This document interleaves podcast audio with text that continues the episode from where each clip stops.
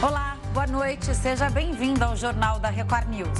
Olá, uma boa noite. Vamos aos destaques desta terça-feira. Senador Ciro Nogueira volta das férias direto para Brasília e aceita convite para ser ministro da Casa Civil.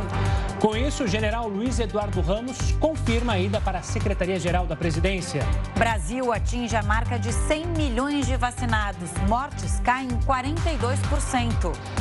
Ouro no surf com o Ítalo Ferreira e muita emoção nas Olimpíadas de Tóquio. E ainda, o entrevistado do JR News de hoje é o deputado Felipe Barros, relator da PEC do voto impresso. O senador Ciro Nogueira aceitou oficialmente o convite de Jair Bolsonaro para ser o um novo ministro da Casa Civil. A resposta foi dada em uma reunião entre as autoridades. Depois de se reunir com o presidente Jair Bolsonaro no Palácio do Planalto, Ciro Nogueira confirmou nas redes sociais que vai ser o novo ministro do governo. Ciro Nogueira é presidente do PP e membro do grupo político conhecido como Centrão.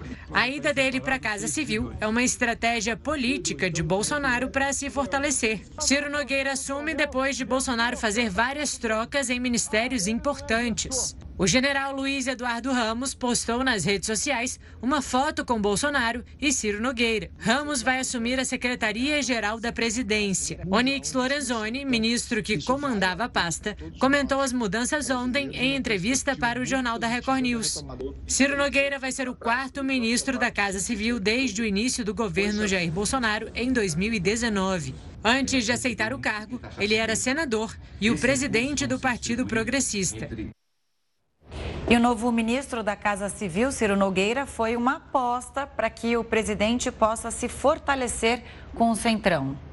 E a gente vai conversar agora com o nosso mestre, o Heródoto Barbeiro, para comentar esse assunto. Mestre, essa decisão deve ajudar Bolsonaro na articulação das eleições do ano que vem? Olá, Camila, Gustavo. Camila, você foi no ponto mais importante. Claro que, não tem dúvida alguma, essa mexida no governo visa a eleição de 2022, sem dúvida alguma. Mas a gente percebe o seguinte: cada vez que há uma mexida como essa, a população pode entender melhor como é que funciona o governo. Qual é a questão? A questão é o seguinte: uh, o Poder Executivo, o presidente, não governa sozinho. Ele tem que governar com o apoio do Congresso Nacional. Se ele não tiver maioria no Congresso, todas as propostas que ele mandar para lá serão rejeitadas. Por esse motivo, eh, alguns partidos políticos se especializaram sempre ficar ao lado do governo. É aquele que diz assim, ó, se há governo, eu estou a favor. No passado, era um tal de PFL, não sei se vocês lembram disso. Mas acontece que houve essa pulverização, essa quantidade imensa de partidos políticos, e agora então um grupo deles, chamado Centrão, herdou isso do PFL, ou seja, o Centrão participou do governo Fernando Henrique Cardoso, dos dois governos do Lula, dos dois governos da Dilma, do governo do Temer e agora do governo Bolsonaro. E amanhã, se aparecer outro, é capaz deles pegar uma carona no próximo governo que vem por aí. Então, por aí que a gente vai dando uma olhada e vai percebendo que realmente é um jogo interessante atrás disso, que é o jogo, logicamente, você chegar cada vez mais perto do poder. Detalhe, uh, ficamos sabendo que o senador uh, vai assumir e vai assumir a suplente dele, ficamos sabendo também que a suplente é a senhora, sua mãe, né, que tem, salvo engano, 82 anos de idade, vai assumir o Senado, para que ele possa vir para para a presidência da República, mas aí é provável o seguinte, que daí para frente se cobra assim, o que é que vai acontecer antes da eleição, Camila? Tem as reformas para serem votadas. Reforma tributária, tem a reforma administrativa que não anda, e tem mais uma questão, Camila, que vai pegar fogo, e a gente vai mostrar aqui no jornal em breve, que é aquela proposta do chamado voto é, impresso ou não, que vai ser votada assim que esse pessoal votar voltar de, de férias, é? ou do resto, desculpa, férias não, do recesso. E, logicamente, a presença do Centrão vai ser decisiva para saber se o projeto vai para frente ou se ele vai morrer por aí. Então, acho que é dessa perspectiva que a gente tem que olhar essa chegada do Centrão e do PP. Detalhe: um dos fundadores do PP é o ex-deputado federal, ex-governador de São Paulo, ex-prefeito da cidade de São Paulo, Paulo Maluf. E duas coisas também, Heroto. Você falou da PEC do voto impresso, a gente vai falar com o deputado Felipe Barros em instantes aqui no Jornal da Record News. E outra coisa, é, antes da eleição também tem muito ministro que vai deixar o governo para se candidatar. Afinal, muitos querem ser governador, querem disputar as eleições nos seus estados, então vai ter uma debandada, possivelmente seis meses antes da eleição, justamente para eles fazerem em campanha. Em abril a gente já vai ter isso, né? Mais, mais mapeado mesmo. Quem fica e quem vai. Até há uma especulação do próprio é, quem que vai para o lugar? Ciro Nogueira? O Ciro, não, o Ciro Nogueira ele fica para o governo do Rio Grande do Sul. Que Deputa, a gente o falado. deputado Onyx Lorenzoni o também. Onyx Lorenzoni, isso. Que ele ficaria, que ele ficaria pouco tempo à frente do, ministro, do, do Ministério do Emprego e Previdência. Bom, Herói, um detalhe interessante, Putz... só para lembrar uma data claro. para o nosso pessoal que está nos acompanhando. Quem quiser disputar a eleição ano que vem, tem que sair do governo em abril. Exato. Então é provável que em abril haja novamente uma nova reforma ministerial e, como vocês lembraram muito bem, muitos deles vão ser candidatos. Eu acho que mais é para governador, né? Governador Exato. e prefeito, etc. E alguns até, quem sabe, candidato a presidente da República. A gente não sabe muito bem como é que essas coisas andam. Vai saber, né? Agora, só um comentário também, é que o Centrão, você citou isso, né, Heródoto? O Centrão, ele vai onde o poder está, né? Não importa o governo, tem cargo, ele vai lá, vai fazer de tudo para ganhar aquele cargo. Tem uma vaga, tem um ministério aí sobrando, eles querem abocanhar. Quer dizer, a gente vê o Centrão avançando nesse governo. Ele começou bem fraco, bem enfraquecido, né? A articulação só mais no Congresso e agora o Centrão ganhando corpo aí, né, no governo Bolsonaro. E tem até aquela frase famosa também que define o Centrão: é dando que se recebe. Herói, daqui a pouco a gente volta a se falar. Já que a gente está falando do Centrão, vamos para Brasília, onde o repórter Tiago Nolasco tem mais novidades sobre a mudança nos ministérios de Jair Bolsonaro. Boa noite, Tiago. Como é que foi o dia, então, depois da nomeação do Ciro Nogueira? Teve problema com o avião, ficou nessa diz que me diz, e aí finalmente, então, assume o posto dentro do Planalto.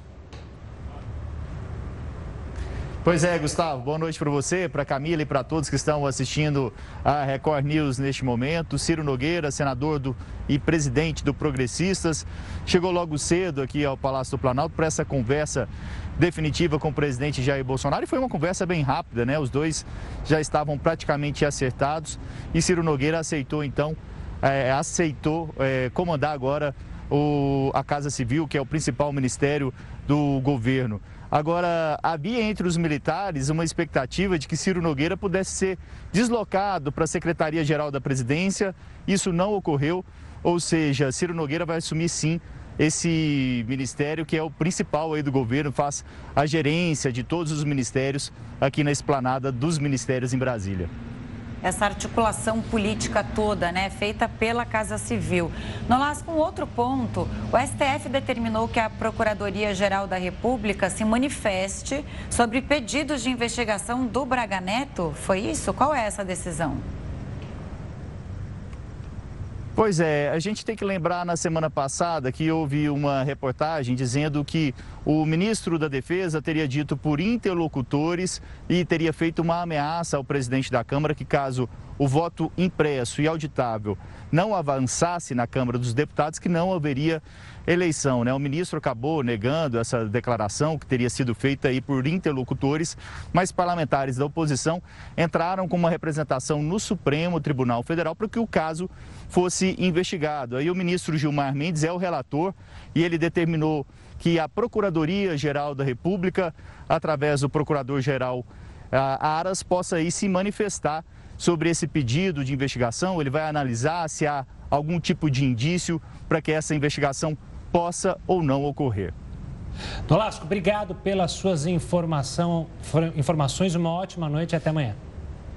Tóquio bate recorde diário de casos de Covid-19. A gente te conta tudo já já. O JR News volta já já. O Jornal da Record News está de volta e você pode acompanhar a gente ao vivo no R7, no YouTube, no Facebook e no Twitter da Record News. E a possibilidade de adiantar a segunda dose da vacina da Pfizer deve permanecer descartada até que 100% da população acima de 18 anos tenha recebido pelo menos uma dose de algum dos imunizantes contra a Covid-19. Isso quem diz é o Conselho de Secretarias Municipais de Saúde. Segundo o secretário Mário Junqueira, o secretário executivo, alterar a data de aplicação não pode ser uma determinação do Ministério da Saúde. O intervalo entre a primeira e a segunda dose da Pfizer é de 90 dias e ontem o Ministério da Saúde informou que avaliava reduzir esse, esse intervalo para 21 dias. Provavelmente ele vai fazer, só não disse como e quando. A mudança seria uma estratégia para tentar barrar a circulação da variante Delta do coronavírus. Mas tem essa questão: o Ministério da Saúde quer só que a Secretaria do, do, Municipais de Saúde dizem que não será possível fazer esse prazo. Para variar mais uma vez a briga entre governadores, município, aquele jogo de, aquele jogo de cada um aqui, quer né? decidir uma coisa. É. Bom, ainda sobre vacinação, a Anvisa decidiu suspender a autorização de importação e distribuição da vacina Covaxin. A aplicação de doses nos voluntários brasileiros não chegou nem a ser iniciada.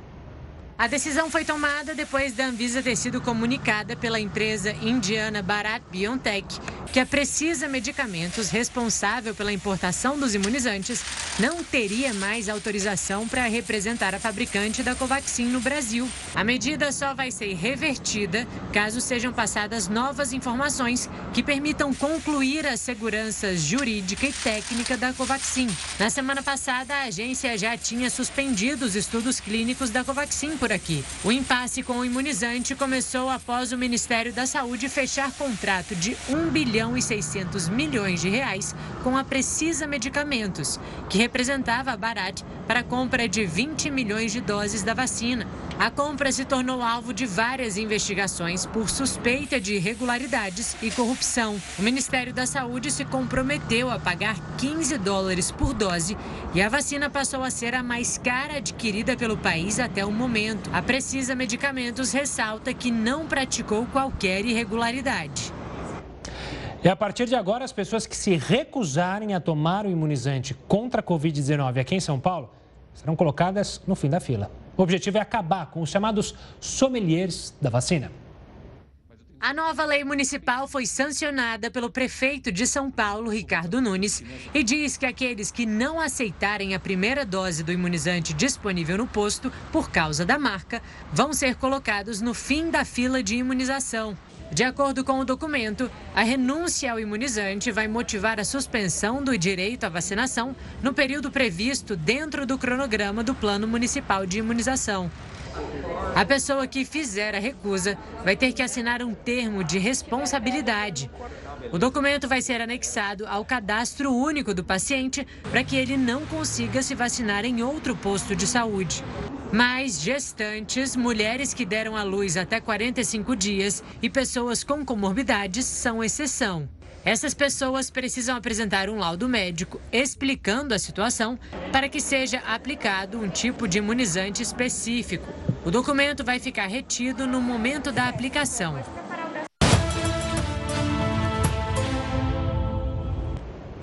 Tóquio bateu recorde diário de casos de Covid-19. A capital do Japão está em estado de emergência e as autoridades estão preocupadas com um possível aumento de internações. Foram confirmados quase 3 mil casos, isso em 24 horas. Gustavo, é o maior número de notificações em Tóquio desde o, dia 7 de janeiro. Um relatório divulgado hoje pelo comitê organizador mostrou que 153 casos registrados estão ligados às Olimpíadas. E olha, Camila, mesmo assim, alguns atletas foram flagrados em uma festa clandestina dentro da Vila Olímpica. Inacreditável. Inacreditável. Além da aglomeração, os jogadores estavam consumindo bebidas alcoólicas. Entre os atletas que foram flagrados estava a estrela do basquete, Luka Doncic, astro da NBA e principal jogador da seleção de basquete da Eslovênia. Ele aparece sem camisa e bebendo vodka em fotos postadas nas redes sociais de Cristina Alvinha, que é jogadora da seleção espanhola de basquete. Depois de postar, ela rapidamente apagou as, as imagens, mas o estrago já estava feito. Vamos até Tóquio, então, onde o repórter André Tal conta se houve alguma aplicação aos atletas que estavam na festa. Ficou ruim para a imagem dos atletas ou teve de fato punição? Antes de mais nada, um bom dia para você aí, André. Boa noite, Gustavo, Camila, todos que nos acompanham. Olha, por enquanto não houve nenhuma punição. O comitê organizador e nem o comitê da Espanha e da Eslovênia fizeram qualquer declaração, mas a gente sabe que o Comitê Olímpico Internacional pede que atletas, jornalistas e todos os oficiais que participam aqui dos Jogos de Tóquio mantenham o distanciamento social e o uso de máscaras, mesmo no pódio, mesmo nas premiações. Mas a verdade é que o pessoal tem abusado um pouco, viu? Nossa, André, aquela imagem dele, né? Não dá para entender como um atleta que está confinado na Vila Olímpica, ele tem uma grande competição, né? Ele tem uma, uma nação à espera de bons resultados e não só o bom resultado é, pessoal dele, né? Mas assim levar uma uma medalha pro pro país. Não dá para acreditar que uma pessoa dessa vá a uma festa clandestina durante as Olimpíadas e aí o outro lado também, alguém que tira foto e que posta e depois se arrepende. A gente viu isso acontecer aqui com blogueira e aí a gente viu a repercussão negativa. Não é possível que um atleta tenha coragem de fazer isso. Pois é, triste. Mas vamos falar de coisa boa também, André? É, conta pra gente aí, o Brasil teve um dia empolgante. Queria começar falando justamente do tênis de mesa. É, eu que sou um fanático por tênis de mesa, eu, eu descobri há um tempo atrás que não pode falar ping-pong, ping-pong é uma coisa, tênis de mesa é outra. Conta pra gente como é que foi o dia aí. Pois é, o Hugo Calderano ele fez história aqui em Tóquio, se classificou para as quartas de final. É a primeira vez que o Brasil conquista uma vaga numa quarta de final de Olimpíadas na história das Olimpíadas. O Hugo Calderano ele quebrou o próprio recorde pessoal de Rio 2016 e também do Hugo Oyama, um recorde de 25 anos. Ele venceu um adversário duro coreano, ele é o sétimo do mundo e vai enfrentar agora o oitavo do ranking mundial, que é um adversário alemão. Toda a torcida para o nosso Hugo Calderano. André, agora falando de natação, eu sei que você é super esportista, está acompanhando tudo aí, de olhos bem ligados, além de estar tá aí para acompanhar e fazer essa cobertura. Mas a natação garantiu uma medalha para o Brasil, né? Conta para gente como é que foi o pós, o durante e também o pré dessa medalha brasileira. É, o Fernando Schaffer, ele surpreendeu todo mundo na, nos 200 metros livre, ele estava na raia 8, isso significa que ele não estava entre os melhores qualificados para a final, mas ele estava ali disputando com os melhores do mundo. E na beirada ali, onde costuma vir mais água, costuma ser mais difícil nadar, foi lá na beirada que ele conquistou a medalha de bronze, gaúcho de 23 anos, fez história, tirou esse peso da natação brasileira que nos Jogos do Rio não tinha conquistado nenhuma medalha e agora a gente tem mais esperança de medalhas com outros atletas da natação, todo mundo na torcida. Bom, e as águas trouxeram muitas alegrias para a gente. A gente deixa o melhor para o final.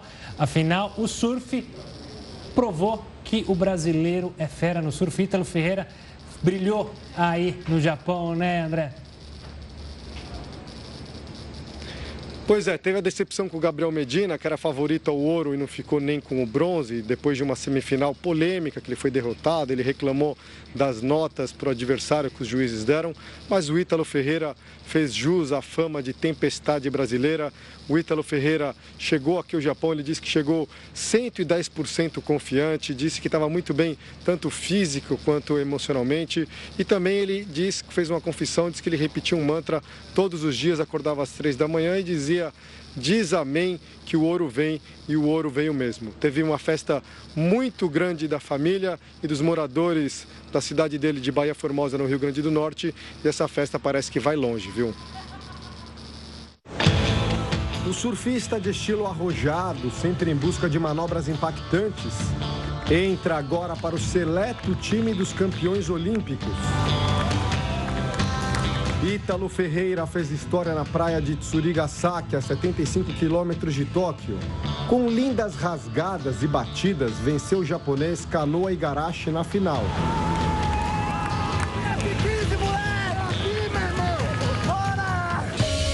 Ítalo ainda teve que superar um imprevisto logo no começo da bateria.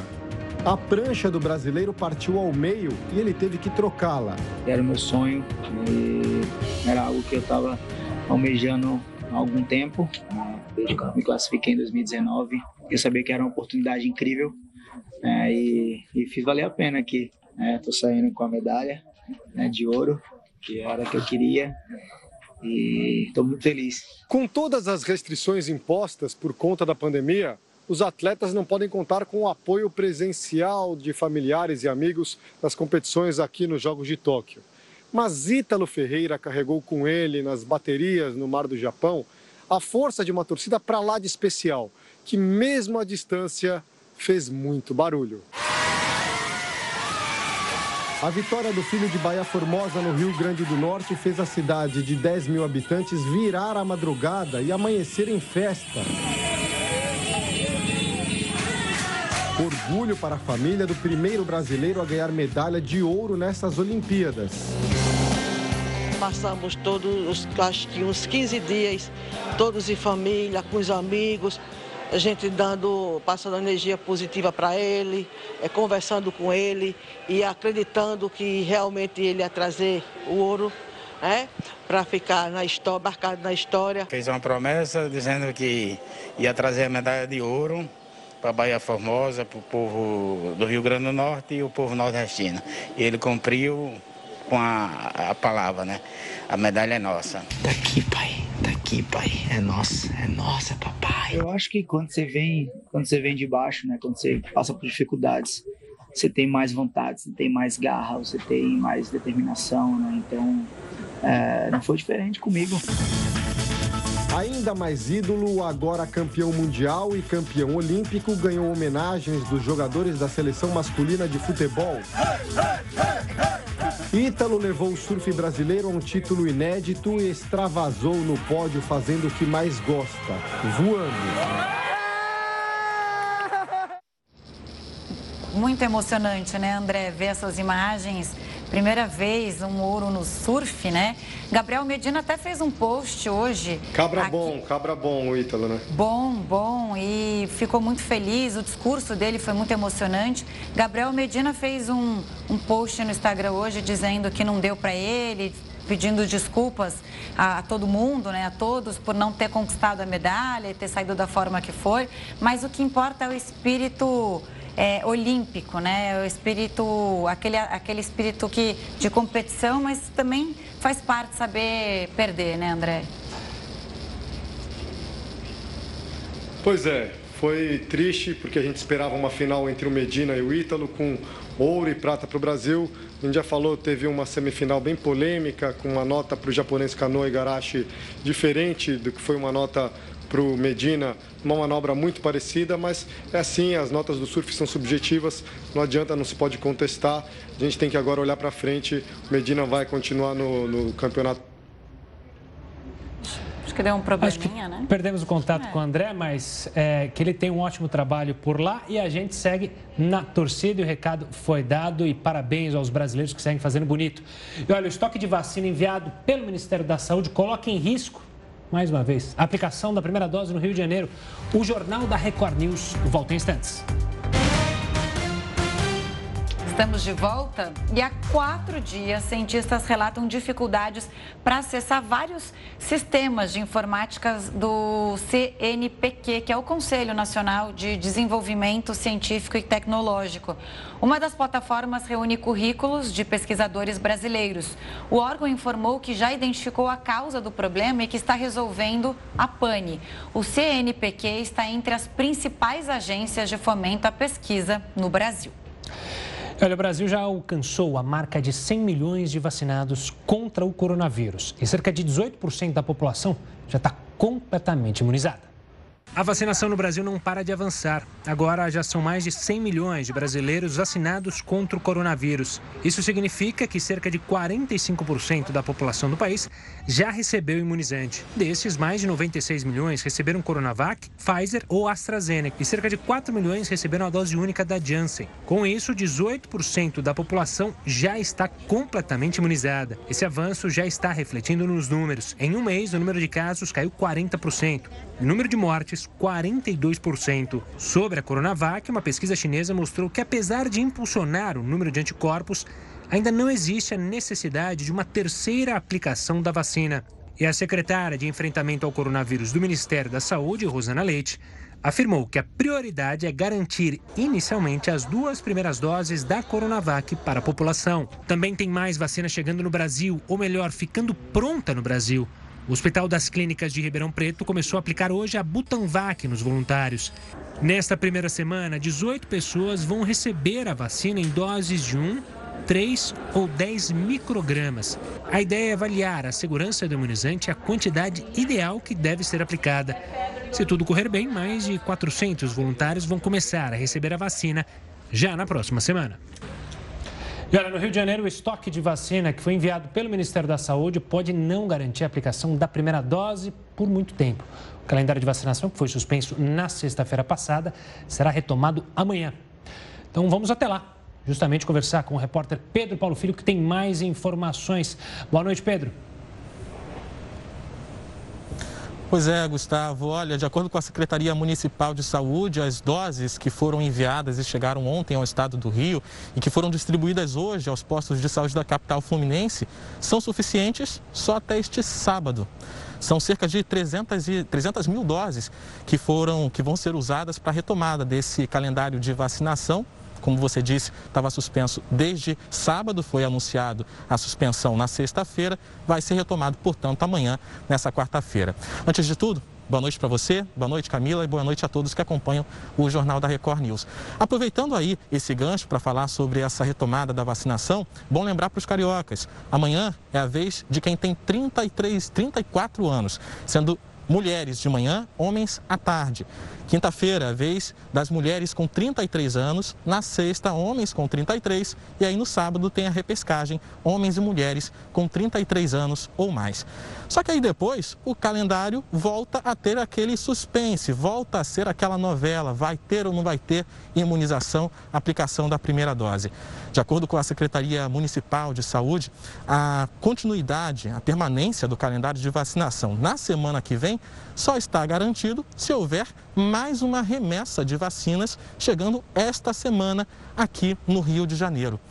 Hoje, inclusive, o secretário municipal de saúde, Daniel Sorães, esteve em Brasília e conversou com o ministro da Saúde, Marcelo Queiroga, também sobre esse assunto, sobre a possibilidade de envio de mais vacinas e também a redução do intervalo entre essas remessas para os estados. Tem uma previsão aí para a chegada de vacinas aqui no estado do Rio para quinta-feira. A conferir. Camila e Gustavo. Pedro, essa é a questão, né? Eu estava falando aqui com o Gustavo. Na verdade, fica esse jogo de empurra. Não, a gente vai reduzir a, o tempo para a segunda dose. Aí a gente não consegue, é, por exemplo, você ainda não se vacinou com a primeira dose. E aí o Ministério da Saúde fala em reduzir o intervalo para a vacina da Pfizer para três semanas. Hoje teve uma reunião em Brasília importante. Saiu um comunicado agora às 8h40 da noite, que eu vou ler aqui, olha. É do Ministério da Saúde, do Conselho Nacional de Secretários de Saúde e o Conselho de Secretarias Municipais de Saúde, que são gestoras do Sistema Único de Saúde, comunicam o seguinte de uma forma conjunta: estados e municípios devem seguir rigorosamente as definições do Programa Nacional de Imunizações, o PNI, quanto aos intervalos entre as doses e as demais recomendações técnicas. Aí vem a, o pulo do gato, sob pena de responsabilidade futura. Ou seja, é, a gente não sabe, a, nós, população, estou dizendo, a gente não sabe o que, que vai acontecer. Teremos primeira dose, vamos adiantar a segunda dose, quem já tomou a primeira dose da, da Pfizer ou da AstraZeneca, que também está em discussão, mas mais a da Pfizer. A, gente vai conseguir se vacinar mais cedo e as pessoas que não tomaram a primeira dose ficam sem vacina, aí chega uma remessa ao Rio. A expectativa era de que normalizasse a vacinação. E aí você traz a informação de que só dá para vacinar até sábado. Pedro, o que, que você sabe desse assunto e quais são os detalhes? E, e, e tem alguma resposta em relação à Secretaria Municipal, por exemplo, do Rio de Janeiro, em relação à falta de doses que a gente já vai ter aí nos próximos dias? É, por enquanto, esse assunto está sendo debatido. A expectativa, como eu disse, é de quinta-feira que chegue mais doses ao estado do Rio de Janeiro. A gente tem que aguardar, porque já houve um atraso e a gente trouxe na semana passada aqui no Jornal da Record News que foi por causa desse atraso por parte do Ministério da Saúde. Segundo a Prefeitura do Rio, que houve aí a suspensão do calendário de vacinação. E aí fica esse temor: vai reduzir o intervalo entre as doses da Pfizer? Vai reduzir também a quantidade que pode ser oferecida de vacinas para a população. E aí, consequentemente, pode afetar o calendário de vacinação. Eu conversei com a Secretaria Municipal de Saúde, que disse que, por enquanto, ainda está sendo analisada essa proposta do Ministério da Saúde de reduzir de 90 para 21 dias o intervalo das doses da vacina da Pfizer. E foi exatamente nessa reunião que você citou, o comunicado, que foi quando foi fechado essa reunião. Essa reunião aconteceu em Brasília durante a tarde. Foi nessa reunião que também ficou definido, os secretários, é, o Conselho Nacional de secretários de saúde, teve também presença de secretários municipais de saúde, inclusive o daqui do Rio, e aí ficou definido exatamente isso, que a vacinação ela vai continuar respeitando a, as pessoas, os, a vacinação para as pessoas até os 18 anos, que é o público-alvo, e só depois é que vai ser analisado essa possibilidade de reduzir o intervalo das doses da Pfizer. Nessa reunião também ficou definido que a partir de agora, depois que todos já tenham, todos os municípios já tenham vacinado os grupos prioritários com pelo menos a primeira dose, os municípios agora eles vão ter que seguir a faixa etária decrescente. E aí só depois é que vão vir aí os adolescentes de 12 a 17 anos com prioridade para aqueles que tenham comorbidades. Também ficou definido nessa reunião que a partir de agora o Plano Nacional de Imunização ele vai mandar doses para tentar fazer uma unidade entre as cidades. Cidade que está muito atrasada na vacinação por falta de doses vai receber mais vacinas, aquela que está mais adiantada vai receber menos vacinas e assim as cidades elas vão conseguir chegar a uma unidade quando tiver os 18 anos, depois adolescentes de 12 a 17 anos. Então, ressaltando, só a partir do fim da vacinação dos adultos com 18 anos ou mais é que o Conselho Nacional de Secretários de Saúde diz que vai analisar a viabilidade da redução do intervalo da vacina da Pfizer. E por último, Camila e Gustavo, eu trago uma notícia até animadora, para a gente não ficar aí nessa tensão, vai vacinar, não vai vacinar? A gente está perto já. Aqui na capital fluminense, a gente já está bem perto de chegar de cada quatro cariocas, três estarem total, eh, imunizados pelo menos com a primeira dose, perdão, de cada três, de cada quatro, três estão imunizados. E aí, de cada três, um já está completamente imunizado. A gente está perto de uma marca, portanto, de conseguir uma imunização de 75% com a primeira dose, de 33% com a segunda, com a segunda dose, as duas doses completas ou então a dose única. Ou seja, há uma luz no fim do túnel. A gente vai sair dessa. Camila e Gustavo. Vamos sim, vamos sim. Obrigado pelas informações, Pedro. Uma ótima noite e até amanhã. Boa noite, Pedro. E o presidente Jair Bolsonaro afirmou hoje a apoiadores que foi obrigado a vetar um projeto que facilitava o acesso a 23 novos remédios contra o câncer. A proposta do senador José Regufe, do Podemos, foi aprovada no ano passado de forma unânime pelos 74 senadores que estavam na sessão. O projeto da lei facilitaria a obtenção de remédios orais para o combate ao câncer. A cobertura se tornaria obrigatória pelos planos de saúde privados aos tratamentos domiciliares, inclusive de medicamentos para o controle de efeitos adversos relacionados ao combate da doença. Ao falar das críticas, o presidente Bolsonaro chegou a questionar quem iria pagar as despesas citadas neste projeto. Ontem eu vetei um projeto muito bom, tá? Fui obrigado a vetar. Por quê? Quando o parlamentar não apresenta fonte de custeio, se eu sancionar, eu estou em curso em crime de responsabilidade. Deu o veto, apanha porque vetei. Então, falta de conhecimento do pessoal. Agora, se votar uma coisa lá e o, e o presidente sancionar aqui, resolver esses assuntos, resolver o assunto do Brasil todo, que sabe do mundo todo. É só votar lá, ou sancionar aqui, está resolvido. E o deputado Luiz Miranda prestou depoimento à Polícia Federal. O inquérito investiga se o presidente Jair Bolsonaro cometeu crime de prevaricação no caso Covaxin. Durante o depoimento, o deputado negou ter gravado a conversa que teve com Bolsonaro no dia 20 de março. Miranda deixou o celular particular à disposição das autoridades para a extração das mensagens sobre o tema. O parlamentar reafirmou que esteve na delegacia como testemunha. Recentemente, a Polícia Federal, provocada pelo Ministério da Justiça, acionou o Supremo Tribunal Federal para ver a possibilidade de incluir Miranda como investigado por denunciação caluniosa no mesmo inquérito que investiga o presidente. Você já ouviu falar nas emendas individuais utilizadas por parlamentares para enviar dinheiro a estados e municípios? Boa pergunta, Gustavo.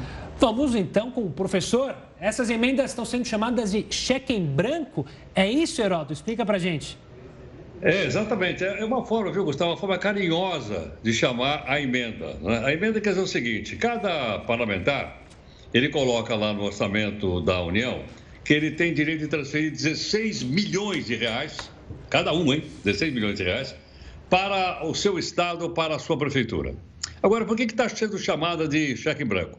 Porque antes ele era obrigado a dizer o seguinte: olha, 16 milhões de reais para construir uma escola, não sei aonde é, 16 milhões de reais para fazer um asfalto, não sei onde. Agora não precisa mais. Então, basta ele dizer quero a emenda, todos vão querer, logicamente, e ela vai ser facilmente transferida, dado o dinheiro do governo federal, nosso, né, no caso, para uma agência bancária indicada pelo prefeito ou indicada pelo governador. Olha que maravilha! Né, é melhor, mais rápido do que cartão de crédito. Agora são 16 milhões de reais. Agora, uma coisa interessante é o seguinte: é lógico que o cara está fazendo transferência para os seus redutos eleitorais, mesmo porque vai ter eleição aí na frente. Muito bem, se eu multiplicar 16 milhões por todos os parlamentares em Brasília, vai chegar a um caminhão de dinheiro. E por falar em caminhão de dinheiro, eu estava olhando agora um pouquinho aqui, quanto nós já pagamos de imposto esse ano para poder bancar, inclusive, essas emendas eh, especiais. Nós já pagamos um trilhão 470 bilhões de reais. Nós estamos chegando a um trilhão e meio de reais pagos em impostos. E eles são levados dessa maneira de um lado para o outro. Agora, o que é interessante também nisso, para as pessoas prestarem atenção, tem eleição ano que vem, é o seguinte: uma, isso aqui foi uma PEC, projeto de emenda É difícil passar no Congresso, hein? Essa aqui passou que foi uma maravilha. Teve apoio do centro, da direita e da esquerda. E outra coisa importante o pessoal saber: PEC não precisa da assinatura do presidente. O próprio Congresso promulga. Então, pessoal rapidamente passou a PEC, promulgou e ela está valendo já no orçamento deste ano, onde o dinheiro está lá apresentado. Agora, por curiosidade, vou dizer duas coisas. Quem é que bolou a PEC? Foi a deputada Cleise Hoffmann. Quem é que apoia desbragadamente a PEC? o deputado Aécio Neves. Como você vê, numa hora como essa, não tem briga, não tem disputa, não tem ideologia. É o seguinte: preciso da grana para me reeleger o ano que vem. Não é bonito? É lindo, né? Heroto, obrigado e até amanhã. Tchau, tchau. No próximo bloco, tem entrevista ao vivo com o deputado Felipe Barros, relator da PEC do voto impresso. O, J, o, o JR News volta já já. Estamos de volta para falar de eleições, porque as urnas eletrônicas estão na pauta após 25 anos. O presidente Jair Bolsonaro disse que o modelo não é confiável. E a vontade do presidente é que as urnas imprimam os votos para que sejam colocados em uma urna aí para apuração manual. A gente vai conversar então com o relator da PEC do voto impresso auditável, o deputado federal Felipe Barros. Deputado, boa noite para você. Prazer em te receber aqui no JR News. Essa PEC ela vai ser analisada no dia 5 pela comissão especial da Câmara. O senhor vai fazer alterações, já que há uma grande resistência à proposta, até mesmo da base aliada do governo? Boa noite, um prazer para mim estar aqui com vocês. e já adianto que sim, nós faremos adequações. Nós temos o prazo até de 24 horas antes da data da votação para promover alterações no substitutivo e no meu relatório. Então, eu tenho conversado com os líderes partidários, com os deputados, com as deputadas, na tentativa de é, distensionar a relação que foi criada, é, fazendo com que essa matéria avance, assim como já avançou por três vezes num passado não tão distante na Câmara dos Deputados. A Câmara já aprovou o voto impresso por três vezes. Então, eu tenho tentado é, dialogar com todos nessa tentativa de fazer com que a matéria avance. Deputado, é, o senhor é relator da proposta, a Bia Kicis é autora da PEC, o presidente Bolsonaro é um grande defensor dessa mudança no sistema eleitoral, ou seja, toda uma base aliada. Por falar nisso, o presidente disse ontem, se não me engano, que vai apresentar as provas de fraude nas eleições, segundo ele, de 2014, na disputa entre Aécio e Dilma Rousseff, e inclusive na de 2018, em que ele foi eleito. A promessa é que ele vai apresentar essas provas no dia 29, amanhã, quer dizer, quinta-feira, perdão, na live já tradicional, inclusive a live deve ser no Ministério da Justiça. O senhor de fato acredita que as urnas eletrônicas não são confiáveis? Ou você, como relator, tem como objetivo dar mais transparência ao processo eleitoral? Porque acho que a atenção está justamente nessa. A acusação de fraude ou a ideia é trazer uma transparência maior? A ideia é trazer uma transparência maior e eh, nós termos de fato um modelo é, que seja seguro e que devolva ao eleitor a possibilidade do eleitor fiscalizar é, o seu próprio voto. Aliás, é, todos os é, técnicos, é, acadêmicos e cientistas é, afirmam que as urnas do modelo DRE, que são as urnas que nós utilizamos no Brasil, aliás, só Brasil, Butão e Bangladesh que ainda utilizam esse modelo, mas essas urnas têm vulnerabilidades na sua própria configuração, porque geram o voto pelo meio exclusivamente eletrônico. E isso nos traz consequências fazendo com que, inclusive, eh, todos os países democráticos na década de 90, em especial depois dos anos 2000, mudassem essas urnas e evoluíssem para as urnas de segunda geração, que são aquelas em que o voto ele é gerado pelo meio eletrônico, mas também pelo meio físico. Então, as nossas urnas são vulneráveis, são ultrapassadas. Isso é um fato, atestado pela ciência. Eh, e a PEC pretende justamente fazer com que haja um avanço tecnológico eh, no nosso sistema eleitoral, saindo das urnas de primeira geração e indo para as urnas de segunda geração. Deputado, não é o que diz o presidente do Tribunal Superior Eleitoral. Pelo contrário, ele diz que as urnas são confiáveis, as urnas eletrônicas, e que fazer é, essa história de voto impresso, aí sim o sistema eleitoral pode ser colocado em risco, em risco de fraude. Né? É, tem até é, uma questão que é para tentar facilitar a aprovação da PEC, se fala, e eu quero a sua confirmação, em vez de um percentual de 100% né, na impressão dos votos, seja adotada uma amostragem de conferência dos votos entre 10% e 20%. Isso não poderia gerar dúvidas? E, e afinal de contas, são 25 anos com as urnas eletrônicas. Até essa eleição, não se falava em fraude é, do, do, dos resultados das eleições. A gente tem um processo eleitoral, é, ele bem consolidado. Uma excelente pergunta. Porque, como você mesma disse, é, nós temos há 25 anos esse modelo de urnas. Se nós é, pegarmos a evolução tecnológica, é, há 25 anos atrás, era inimaginável a tecnologia que nós temos hoje. Na leitura do meu relatório, eu fiz questão de mostrar os objetos tecnológicos que foram criados na mesma época, é, nos mesmos anos que as nossas urnas eletrônicas. Quando nós implementamos a urna eletrônica, é, em meados de 96, o Brasil, de fato, foi pioneiro em todos os países democráticos do mundo. O Brasil foi o terceiro país a utilizar as urnas eletrônicas. Contudo, todos os países democráticos avançaram nos seus sistemas é, e avançaram justamente porque perceberam a vulnerabilidade de nós é, dependermos ou é, colocarmos a nossa democracia para dependermos dela exclusivamente através do sistema eletrônico. Então, esse foi o grande motivo pelo qual todos os países avançaram nas suas tecnologias na década de 90, em especial nos anos 2000, com exceção de Brasil, Bangladesh e Butão. Né? Quando o ministro Luiz Roberto Barroso afirma que o nosso sistema ele é seguro, ele é auditável, o ministro está incorrendo numa falácia.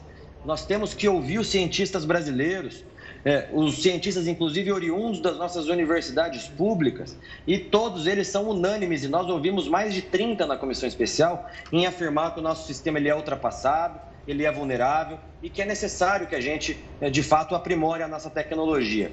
É, nós temos que voltar a ser referência mundial na tecnologia eleitoral, como nós somos na década é, de 90. Essa questão da amostragem que você coloca, eu particularmente sou contra, porque é, nós temos, por exemplo, se implementarmos 10 a 20% de urnas com voto impresso, nós temos outros 80 ou 90% de urnas que continuam sendo ultrapassadas e vulneráveis. Portanto, é, eu defendo a tese de que nós temos que ter um único sistema eleitoral, válido para todos os eleitores brasileiros, é, e que esse sistema eleitoral seja de fato seguro, transparente, garantindo à sociedade brasileira a transparência que uma eleição requer. Deputado, eu quero voltar a tocar no ponto político, não mais agora na análise técnica ou se houve fraude ou não, mas depois daquele mal-estar gerado pela suposta ameaça do ministro Braga Neto, o senhor acredita que houve mais resistência dos parlamentares para aprovar esse voto impresso auditável? Ou o senhor acha que ainda assim há chance dessa proposta, que o senhor é relator, passar tanto na comissão e depois do plenário? Eu tenho convicção que é possível a aprovação da matéria. Esse suposto episódio né, envolvendo o ministro eh, Braga Neto não afetou em absolutamente nada nas nossas conversas dentro da Câmara, porque o próprio presidente Arthur Lira e o ministro Braga Neto, eh, logo no início da manhã, se manifestaram dizendo que aquela conversa não havia existido. O próprio ministro Luiz Roberto Barroso, que é contra a implementação do voto impresso e que, portanto, teria todos os motivos do mundo para é, usar esse suposto episódio é, na tentativa de convencimento de outros parlamentares a votar contra a implementação do voto impresso, o próprio ministro Luiz Roberto Barroso veio também a público naquela mesma manhã dizendo que conversou com os dois, é, o ministro Braga Neto e o presidente Arthur Lira, e que os dois haviam é, desmentido essa situação. Então, eu tenho plena convicção que, avançando no diálogo é, com os partidos, com os deputados, como eu tenho feito, nós vamos fazer com que é, esse debate seja feito da, maneira, da maneira mais serena possível, maneira mais técnica e acadêmica possível, porque é isso é que a nossa democracia requer. Deputado, muito obrigada pelas suas explicações. Uma boa noite ao senhor. Olha, o frio intenso chega ao Brasil amanhã. A sensação térmica vai ficar abaixo de zero, isso em várias regiões do país. Daqui a pouco, todos os detalhes do Jornal da Record News. Volta em instantes. O ator, humorista e dublador Orlando Drummond morreu aos 101 anos. Orlando estava internado desde maio tratando uma infecção urinária. Seu peru foi o papel mais famoso interpretado pelo ator, que fez parte da escolinha do professor Raimundo. Além disso, na dublagem, deu voz a personagens icônicos como o Papai Smurf, Popeye, Frajola e principalmente o Scooby-Doo, em que lhe rendeu uma indicação ao Guinness Book por dublar o personagem por mais de 35 anos. Orlando Drummond deixa dois filhos, cinco netos e três bisnetos. E uma forte frente fria se aproxima do Brasil nesta quarta-feira. Prepare o cobertor que o frio está chegando. Uma frente fria se aproxima do Brasil e as temperaturas devem cair nesta quarta-feira. A massa de ar polar vai baixar as temperaturas na região sul, sudeste, centro-oeste e até no norte do Brasil. É o que explica o meteorologista da SOMAR, Fábio Luengo. Então, estados como Acre e Rondônia, assim como Mato Grosso, Mato Grosso do Sul e sul de Goiás, podem ter quedas nas temperaturas. O Centro de Gerenciamento de Emergências de São Paulo apontou que as temperaturas podem provocar chuva na capital e também na região metropolitana. Os termômetros da madrugada podem chegar a mínima de 9 graus. A população em situação de rua é a maior prejudicada com a chegada do frio. Todos os anos, mortes são registradas na capital paulista durante as madrugadas frias. a Prefeitura deve montar estruturas emergenciais para reforçar o acolhimento à população em situação de rua nas noites frias. Serão cinco tendas em pontos estratégicos para a distribuição de sopa, cobertores, agasalhos e também kits de higiene. Se cuidem, gente. E o Jornal da Record News fica por aqui. Obrigada pela audiência. Você continua agora com o News das 10 com a nossa Manuela Caiado. Uma ótima noite e até amanhã.